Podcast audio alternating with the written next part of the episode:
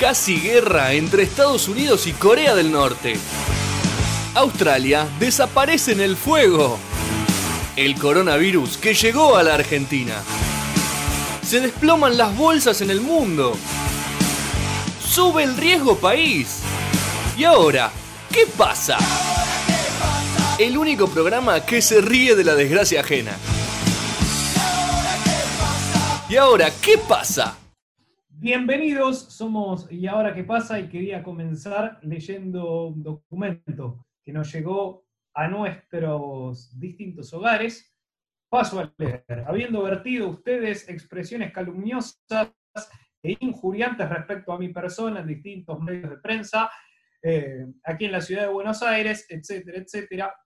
Bueno, en definitiva voy. Lo intimo para que en el plazo de 48 horas de recibida la presente se rectifique de todas las calumnias e injurias que ha esbozado, en el solo afán de agraviar, lesionar mi honor y desacreditarme públicamente, además de la precedente exigencia de retractarse, lo intimo para que se manifieste eh, en qué sustenta esas afirmaciones, queda usted debidamente notificado a fecha, obviamente, de, esta semana.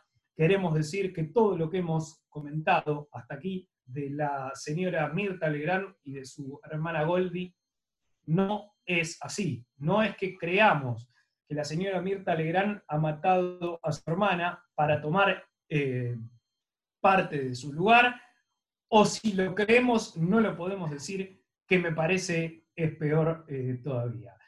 Dicho esto, retractados nosotros y felices por el fallecimiento finalmente de Goldie Legrand, por lo que falleció. O sea, no entiendo. Estamos felices, no, sé. Bueno, empecemos el programa hoy con esta carta documento recibida. Julián Díaz, eh, Gastón Shapiro, imagino que donde ahora veo a Ucoria, cuando ustedes vean, verán una pantallita con la imagen del programa y no el bulo de nuestro productor. ¿Cómo andan? En principio quiero decir que en dos años seguidos estuve poniendo a Goldie Legrand en mi Necroprode, y el año en que no la pongo, ni tampoco a Goldie Legrand en el Necroprode, eh, muere. La tercera es la vencida. No, podemos decir mucho más porque ya lo pueden tomar para el lado de la carta documento. Fue solamente un comentario. Julián Díaz. A mí me pasó algo parecido, eh, fue por cuestiones de días. Eh, me acuerdo haber dicho a Natacha Haidt y al enero del otro año, a los pocos días de comenzar el otro año, es donde la boletean y bueno, eh, no, no, no sume punto tampoco. La nismanean. Sí. sí. Ahora, yo hemos hablado mucho en los últimos programas, principalmente en el último programa acerca de, de los fetos que se comercializan para comer como entradas en los asados o ese tipo de, cosas con las que, insisto, no estamos de acuerdo, simplemente fue cuestión de, informar.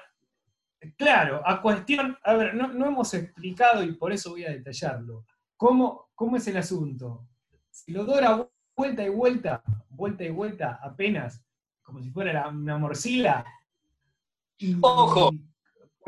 para, pan de Dijiste justamente, es como una morcilla.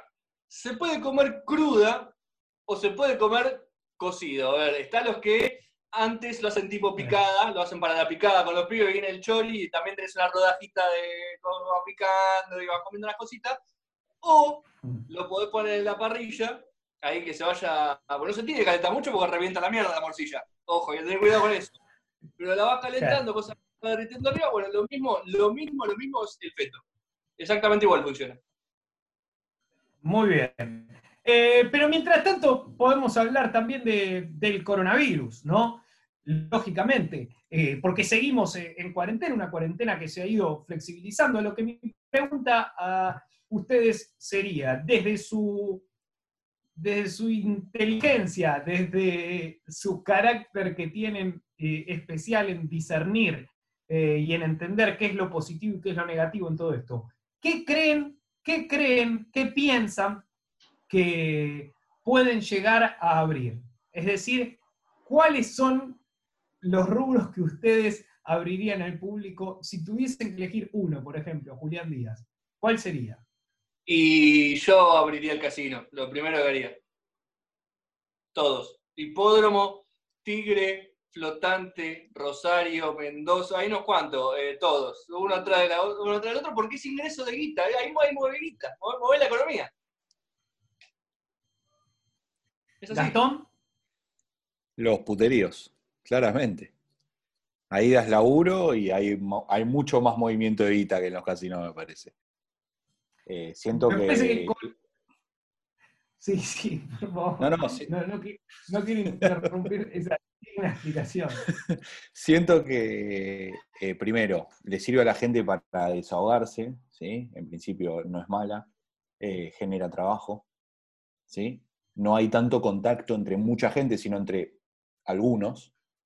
Claro. solo, y, bueno, podés tener un contacto, un, te puedes hacer el chequeo previo, ¿sí? Para hacer en el casino es muy difícil hacer un chequeo, viste, compartir fichas, compartir guita, ahí viva, viva, ahí. ¿Cómo haces? Te la dan, te la devuelven.